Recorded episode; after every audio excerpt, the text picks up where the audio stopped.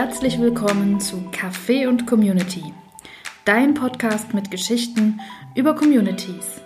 Online und offline erzählt von Menschen, die diese aufbauen, betreuen oder ein Teil davon sind. Ich bin Denise Henkel und selbst einer dieser Community-Enthusiasten. Mit diesem Podcast möchte ich dir einen Einblick geben in eine Welt von Kollaboration und Miteinander auf das du Mut und Inspiration gewinnst, um deine eigene Community ins Leben zu rufen oder einer für dich passenden Community beizutreten.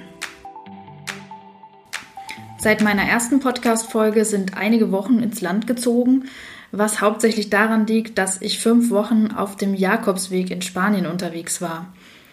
Nachdem ich zurückgekehrt war, haben mich so viele Fragen zu meiner Reise erreicht, warum ich das gemacht habe und, und wie das so war, ähm, dass ich beschlossen habe, die zweite Podcast-Folge diesem Thema zu widmen und euch ein bisschen von meiner Reise auf dem Jakobsweg zu erzählen.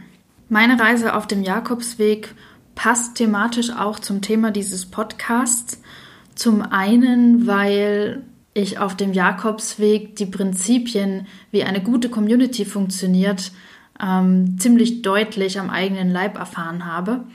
Und zum anderen, weil man den Jakobsweg in der Regel geht, weil man sich Klarheit verschaffen will, weil man ein bisschen Ruhe braucht, um klarere Gedanken zu fassen und das Thema, sich Zeit für sich zu nehmen und sich klar zu werden, was man will und warum man tut, was man tut, ist für Community Manager meiner Meinung nach sehr wichtig, denn es ist ein unglaublich anstrengender Job. Man ist ständig mit den Emotionen anderer Menschen konfrontiert und muss oft Stellung nehmen für Dinge, hinter denen man selbst vielleicht gar nicht so hundertprozentig steht. Und von daher, ja, ist das Thema, wie kann ich Klarheit für mich gewinnen und was ist mir wirklich wichtig im Leben, auf jeden Fall relevant für diesen Podcast und war auch eines der Themen, was mich auf den Jakobsweg begleitet hat. Bevor ich loslege und die Fragen, die mir bisher gestellt wurden, eine nach der anderen beantworte, vielleicht noch ein bisschen Hintergrundinfo zum Jakobsweg an sich. Der Jakobsweg ist nicht ein Weg. Es sind viele Wege und sie alle führen nach Santiago de Compostela. Das ist eine Stadt in Galicien im Nordwesten von Spanien und dort ist der Legende nach der heilige Jakobus begraben und auf seinem Grab wurde die Kathedrale errichtet und darum ist dann die Stadt Santiago de Compostela entstanden. Das heißt übersetzt ähm, der heilige ja Jakobus im Sternenfeld, weil das Grab gefunden wurde der Legende nach von jemandem, der die Sterne hat funkeln sehen über dem Grab. So genau kann ich es jetzt auch nicht wiedergeben, aber so in etwa lautet die Geschichte. Und seit Tausenden oder seit über tausend Jahren äh, pilgern Menschen diesen Weg zum Grab des heiligen Jakobus. Und damals waren die Menschen noch streng gläubig und gingen den Weg, um für ihre Sünden zu büßen.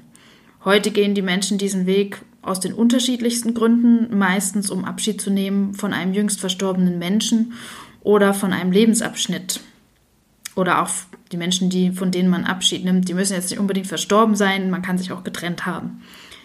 Bei mir war es eine Mischung aus beiden. Da kommen wir auch schon zur ersten Frage. Warum habe ich das gemacht? Ja, es war wie gesagt eine Mischung aus beiden, denn im Frühjahr diesen Jahres ist meine Oma verstorben. Und ja, für mich war die Oma und, und ihr Haus, ähm, das war immer so eine sichere Zuflucht für mich denn dort war es immer besonders ruhig und warm und das lag nicht unbedingt an der Heizung, die dort immer auf volle Pulle aufgedreht war, sondern mehr noch an der Herzenswärme. Also die Oma, die, die war ein Mensch, die kann man nur umschreiben als die Herzensgüte in Person. Ja, und somit ist, ist halt ein Mensch aus meinem Leben gegangen, der eine wichtige Rolle in meinem Leben gespielt hat. Ja, und dann habe ich noch einige Wochen später im Sommer meinen Job gekündigt, den ich seit 5,5 Jahren hatte.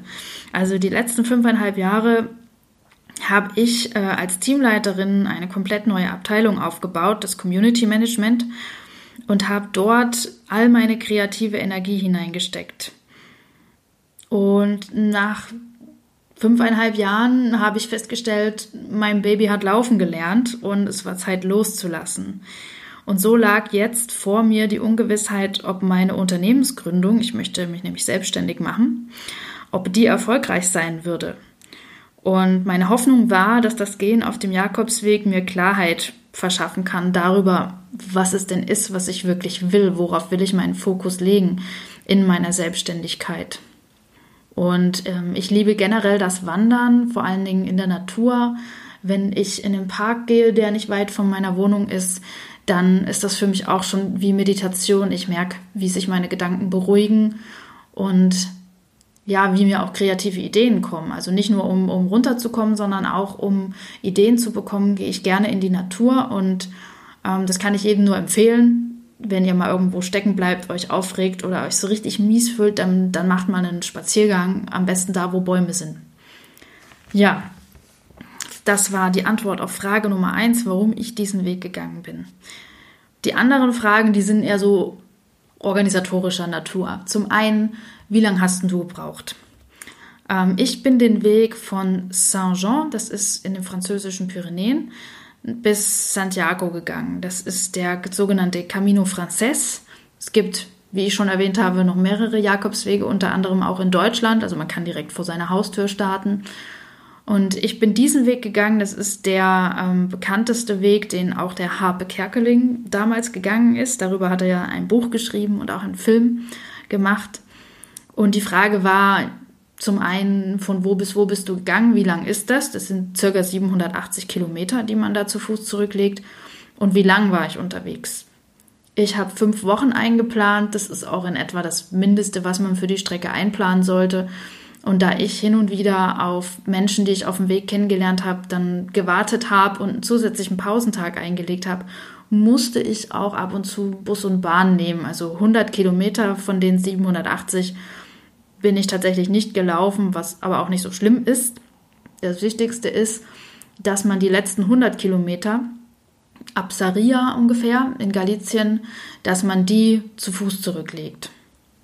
Ja, und wie stellt man das organisatorisch an? Ich habe ja nun meinen Job gekündigt und habe dementsprechend Freizeit gehabt und konnte die fünf Wochen durchziehen. Was macht man denn, wenn man keine fünf Wochen Zeit hat? Da habe ich viele Menschen getroffen, die das so peu à peu machen, den Jakobsweg stückchenweise gehen. Also die haben jetzt zwei Wochen Urlaub, vielleicht manche waren auch nur eine Woche unterwegs und die fangen dann in Saint-Jean an, gehen dann, in zwei Wochen schafft man es in etwa bis Leon, so in etwa, äh, und sind dann, nachdem sie die zwei Wochen bis dorthin gegangen sind, wieder abgereist und machen dann, weiß ich nicht, vielleicht im gleichen Jahr, wenn sie nochmal zwei Wochen Urlaub nehmen, direkt weiter oder aber im Jahr drauf. Also viele machen das stückchenweise, bis sie den Weg dann vollendet haben. Bin ich jetzt im Nachhinein auch ein bisschen neidisch, muss ich sagen, weil ich es ja nun an einem Stück gemacht habe und für mich kommt jetzt nicht in Frage, genau diesen Weg nochmal zu gehen. Das, habe ich jetzt gemacht und das reicht auch. Ähm, und diejenigen, die es stückchenweise gehen, die haben jetzt halt immer noch ein paar, ein paar ähm, Strecken auf diesem Jakobsweg, auf dem Camino Frances, die sie machen können. Ja, so viel zum Organisatorischen. Äh, angereist bin ich mit dem Flugzeug über, äh, von Berlin über London nach Biarritz. Da gibt es einen günstigen Ryanair-Flug und von dort nimmt man dann den Bus nach Bayonne. Und dort gibt es einen Bahnhof und da kann man mit dem Zug nach Saint-Jean fahren. Als ich dort angekommen bin, hat die Bahn gestreikt, wie das in Frankreich öfter mal so ist. Es gab einen Streik, ich wusste da gar nichts von, aber eine Mitreisende, die kam dann direkt auf mich zu am Flughafen, meinte, hey, willst du auch nach Saint-Jean? Die Züge streiken, wollen wir uns zur Not ein Taxi teilen brauchten wir im Endeffekt nicht. Davor ein Schienenersatzverkehr, davor ein Bus. Und da sind wir ganz gemütlich in Saint-Jean angekommen. Ja, und ähm, wie das mit der Unterkunft ist, im Prinzip muss man nichts vorher reservieren. Die Infrastruktur ist so gut, es gibt genügend Übernachtungsmöglichkeiten auf dem Weg, sodass man da vorher nichts reservieren muss.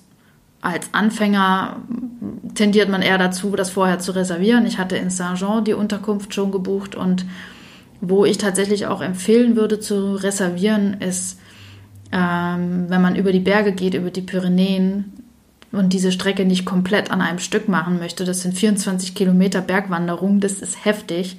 Ähm, dann gibt es in Horizon, das sind so acht Kilometer auf dem, dem Berg hinauf, gibt es eine Unterkunft und die muss man vorher buchen. Also da muss man vorher über die Webseite ähm, ein Bett reservieren und auch direkt bezahlen. Und dann hat man die Unterkunft sicher. Ja. Die nächste Frage war, ob ich das allein gemacht habe, was ich bejahe. Also ich bin alleine losgegangen und dann kommt gleich die Frage, ist es nicht gefährlich als Frau allein? Da kann ich ganz klar Nein sagen. Der Camino Frances, der ist so gut bevölkert, da sind so viele Menschen unterwegs, da ist man sowieso nie allein und muss man sich auch keine Sorgen machen. Und generell sind Pilger vom Typ her Menschen, die einen jetzt nicht belästigen. Also die Leute nehmen unglaublich viel Rücksicht aufeinander, auf die Grenzen äh, der jeweils anderen Personen, äh, sind sehr, sehr hilfsbereit. Also falls einem sogar mal was passieren sollte, wenn man alleine unterwegs ist, man knickt um oder so, da ist ihm nur Hilfe zur Stelle. Also auch wenn man einfach nur mal am Rand sitzt und ein bisschen ausruht, dann wird man sogar von vorbeiziehenden Pilgern schon gefragt, ob alles okay ist. Und generell grüßt sich jeder mit dem äh, Pilgergruß Buen Camino. Das ist Spanisch und heißt guter Weg. Ja, und es herrscht einfach ein unglaublich tolles Miteinander. Man, man kennt sich untereinander, auch wenn man sich eigentlich nicht kennt, aber man erkennt sich an den Wanderklamotten, an der Muschel, die man am Rucksack trägt und man fühlt sich irgendwie wie zu einer Gemeinschaft zugehörig. Ja, die nächste Frage, die mir oft gestellt wird, ist, wie hält man die lange Strecke durch? Da kann ich nur sagen, ganz klar, indem man sich nicht übernimmt und idealerweise nicht mehr als 20, 25 Kilometer am Tag geht. Vor allen Dingen am Anfang schafft man eh nicht mehr. Und wenn man sich so nach zehn Tagen Fußmarsch hat man sich so dran gewöhnt, dass man jeden Tag so viel geht. Und von der, von der Ausdauer her könnte man auch eine längere Strecke schaffen. Also die Ausdauer gibt locker 40 Kilometer her. Aber die Füße machen das nicht mit auf Dauer. Und ähm, mir hat dann meist nach 20 Kilometer fingen dann an, so die, die Achillessehne weh zu tun.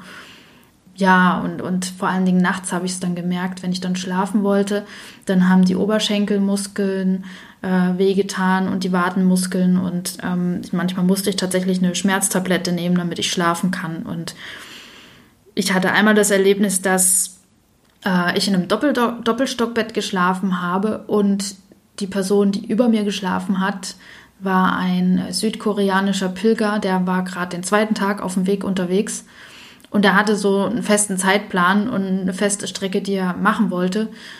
Und am ersten Tag ist irgendwie sein Bus oder so zu spät angekommen und er konnte nicht die geplante Strecke laufen. Also muss, hat er am zweiten Tag das, was er am ersten Tag nicht geschafft hat, aufgeholt und ist 40 Kilometer gelaufen.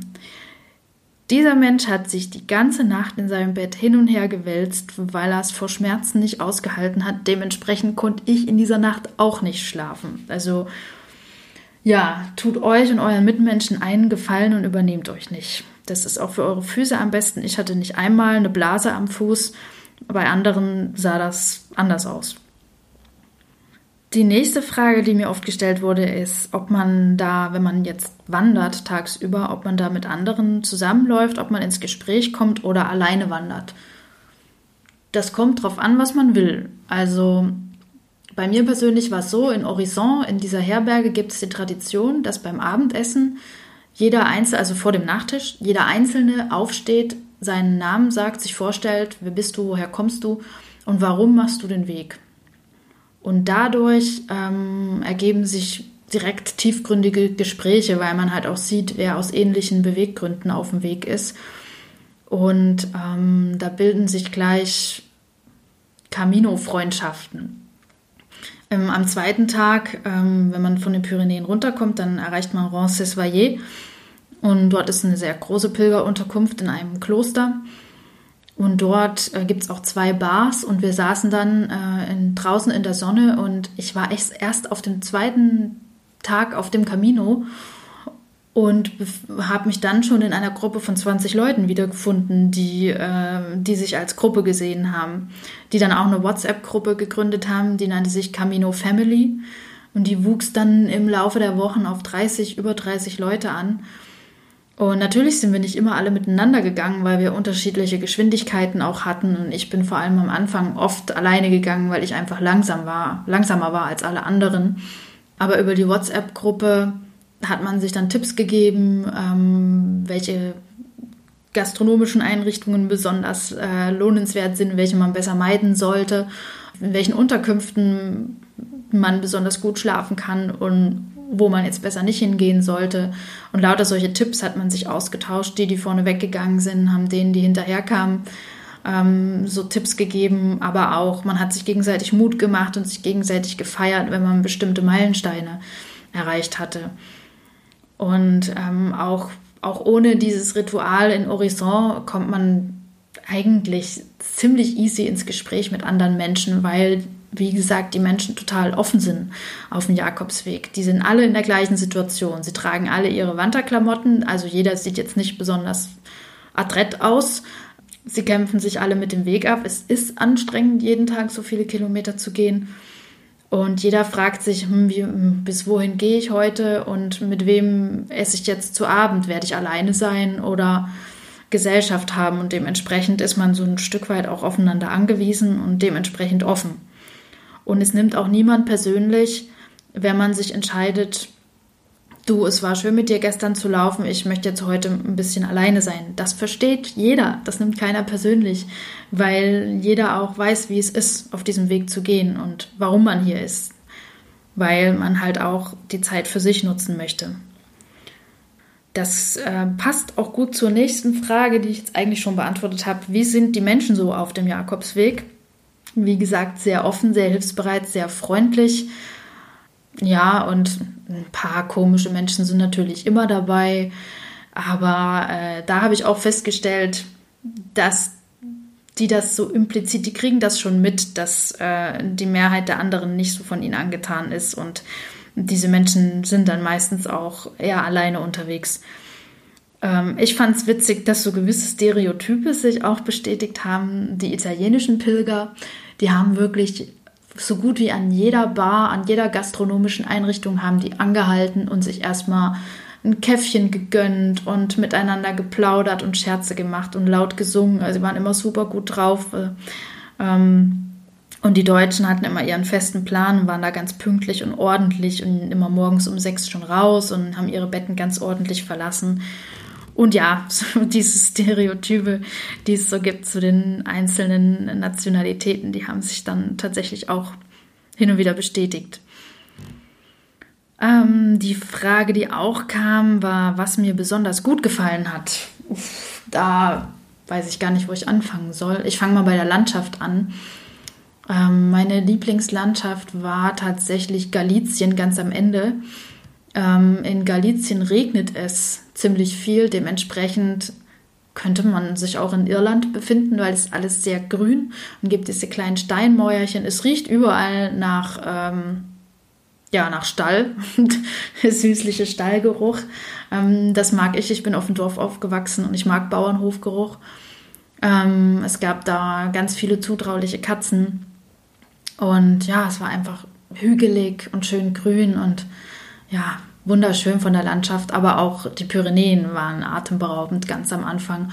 Und die flache Ebene in der Mitte, die Meseta, wo man ewig durch Weizenfelder immer nur geradeaus auf dem platten Land läuft, hat auch was für sich. Also landschaftlich sehr abwechslungsreich, sehr beeindruckend. Das hat mir gefallen. Was ich auch super schön fand, waren so ähm, ja, wie, wie will man die jetzt nennen, so Einsiedler, so Menschen, die mitten im Nirgendwo sich eine Hütte gebaut haben und ähm, dort für die vorbeiziehenden Pilger Getränke bereitgestellt haben oder was gekocht haben äh, und so auf Spendenbasis, also dass man mal einen Euro in, in die Spardose wirft und sich dann bedienen kann. Und da, da herrschte so eine Herzlichkeit und man merkte auch, wie dankbar und glücklich die, die vorbeiziehenden Pilger waren für, für diesen Service. So, das war, das war super schön. Und gewisse Unterkünfte haben auch so Rituale, dass man gemeinsam kocht, dass man gemeinsam musiziert. Und ja, dieses, diese Rituale und diese einzelnen Personen, ich nenne sie mal die, die Engel des, des Jakobsweges, die, die die Pilger versorgt haben, die einfach so dieses, dieser Inbegriff von, von Mitgefühl und ähm, Güte waren. Das, das hat mir super gut gefallen. Ähm, eine weitere Frage, die kam, war, ob ich auch mal ans Aufgeben gedacht habe. Da kann ich ganz klar Nein sagen. Äh, weil mir ging es körperlich gut. Ich klar, ich hatte so diese Muskelschmerzen, ähm, die waren jetzt aber nicht so schlimm. Ich hatte keine Blasen. Ähm, ja, ähm, mir ging es mir ging's einfach gut und das Wetter war halt super. In fünf Wochen gab es insgesamt fünf Tage, wo es mal geregnet hat und meistens war es sonnig und äh, milde Temperaturen und ich habe super liebe Menschen getroffen. Da gab es für mich keinen Grund, irgendwann ans Aufgeben zu denken. Was war meine Erkenntnis? Das ist auch so eine Frage, die, die öfter kam. Ähm, ja, puh, gute Frage. Ähm, meine Erkenntnis, ich habe für mich festgestellt, dass das, was mir im Leben am wichtigsten ist, ist ein gutes Miteinander und dass ich gerne ähm, dafür einstehen möchte, dass unsere Welt dass die Menschen liebevoller miteinander umgehen und sich mehr einander öffnen. Es wäre doch schön, wenn die Menschen ein bisschen mehr so offen und gütig miteinander umgehen würden, ganz unabhängig, woher man kommt und was man macht, wie sie es halt auf dem Jakobsweg tun. Und ja, so ein bisschen, das war mir schon immer wichtig, das war auch schon immer der Grund, warum, warum ich auch Community Management mache. Und das waren die Momente, wo mir in meinem Beruf in der Vergangenheit auch immer so das Herz aufgegangen ist und wo ich dachte, jetzt weiß ich, wofür ich das mache. Das waren so Momente, wo Menschen, die, ähm, die vorher nichts miteinander zu tun haben wollten oder sich fremd waren, sich auf einmal einander geöffnet haben und total glücklich darüber waren, weil sich daraus völlig neue Möglichkeiten ergeben haben. Ja, und davon möchte ich auf jeden Fall mehr erleben. Nächste Frage war, wie war es in Santiago anzukommen? Ja, ich bin nach Santiago reingelaufen mit drei Frauen und ähm, das waren jetzt nicht, die waren nicht aus dieser Gruppe von Menschen meiner Camino Family, mit der ich die Wochen zuvor so viel unterwegs gewesen bin.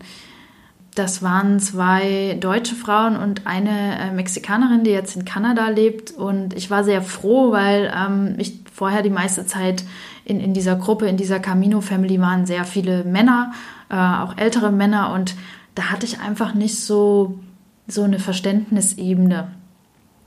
Und mit den Frauen war das so und ähm, es war sehr ungezwungen.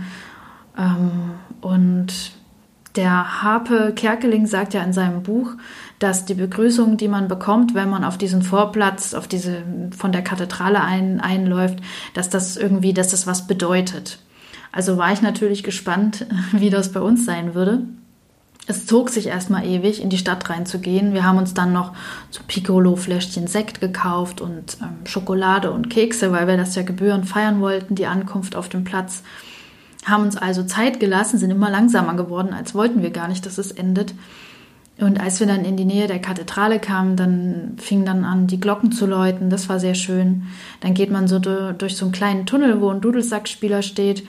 Und bevor wir zu dem Tunnel kamen, sind uns schon einige Pilger entgegengekommen. Es war mittlerweile schon später Nachmittag. Die meinten, hey, gleich habt ihr es geschafft und haben uns Mut zugesprochen. Und in diesem Tunnel selbst waren ein paar Touristen, die uns angeguckt haben und gesehen haben, hey, das sind Pilger. Und die fingen dann an, uns zu applaudieren. So, ja, wir ihr habt es geschafft. Und das, und dann haben wir uns gefühlt wie so Champions und sind jubelnd aus diesem kleinen Tunnel raus auf den Kathedralenvorplatz. Und ja, wir waren einfach glücklich. Ja, anders kann ich es nicht umschreiben. Die nächste Frage war, ob mich der Weg verändert hat. Und da kann ich auch ganz klar sagen, ja, das hat er. Ich bin wesentlich gelassener geworden, weil auf dem Weg ist das Leben sehr einfach. Man muss sich nur darum kümmern, okay, wann stehe ich auf, was esse ich und wie weit gehe ich heute. Und dementsprechend hat man sehr viel Gelegenheit, erstmal so die Natur um sich wahrzunehmen und auch auf den eigenen Körper und die Bedürfnisse. Also es ist wirklich, das Leben ist total vereinfacht. Und dann merkt man irgendwann, der ganze Kram, mit wem ich mich jetzt treffe und welches Outfit ich trage und auf welchen Social Media Plattformen ich unterwegs bin und welchen Artikel ich jetzt schreibe und auf welcher Konferenz ich rede und, und überhaupt, äh, das ist nicht wichtig.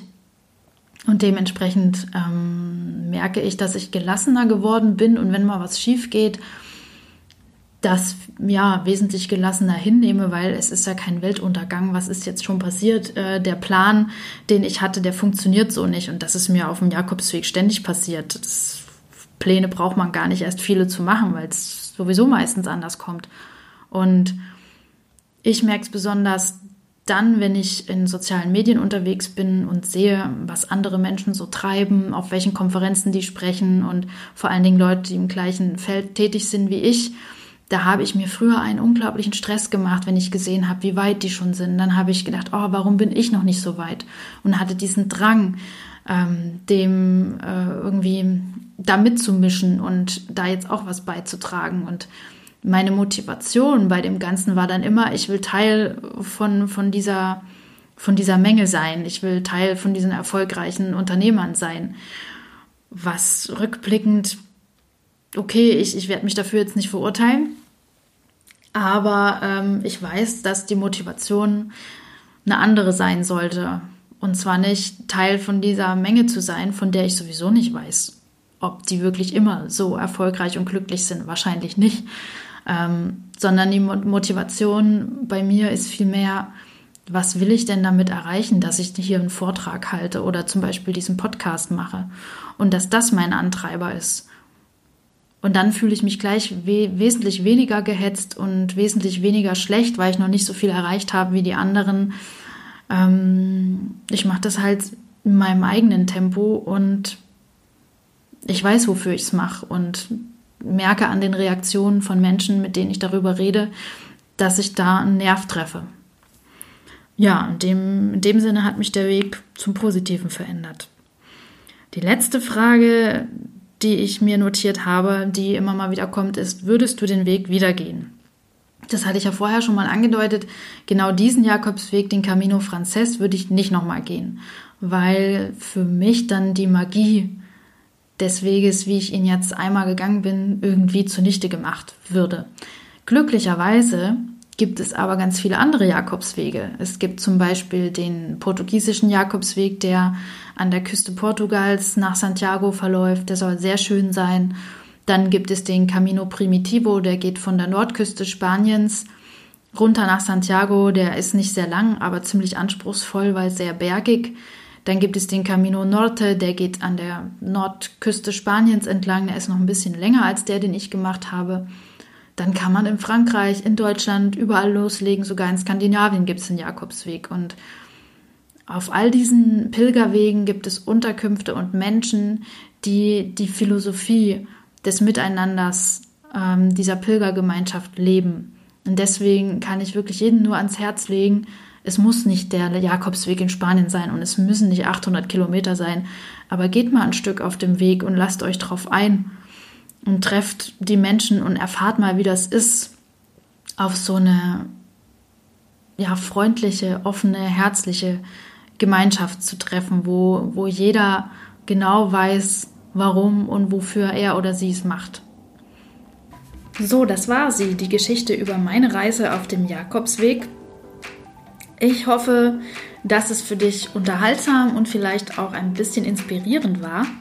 Wenn du genau wie ich in dem Miteinander auf dem Jakobsweg ähm, Dinge erkennst, die eine gute Community ausmachen und oder vielleicht sogar noch mehr erkannt hast als ich oder aber mir in einigen Punkten nicht zustimmst, das ist auch okay, dann komm gerne mit mir ins Gespräch. Du findest mich auf Twitter, dort ist mein Nutzername denise-henkel oder aber auch auf Instagram, dort ist dieser Podcast zu finden unter café und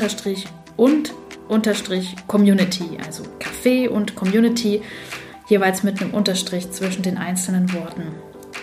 Dankeschön, dass du bis hierhin zugehört hast. Wenn es dir gefallen hat, dann teile es gerne in deinem Netzwerk, damit der Podcast noch mehr Hörer bekommt und ich vielleicht in Zukunft noch ein paar mehr spannende Gäste hier bei mir interviewen kann. Du, wenn du über neue Folgen des Podcasts äh, informiert werden möchtest, dann folgst du mir am besten auf Twitter und Instagram. Dort werde ich dann immer auch Beiträge schreiben, wenn neue Podcast-Folgen veröffentlicht worden sind. In diesem Sinne, lasst uns mehr miteinander möglich machen. Bis zum nächsten Mal.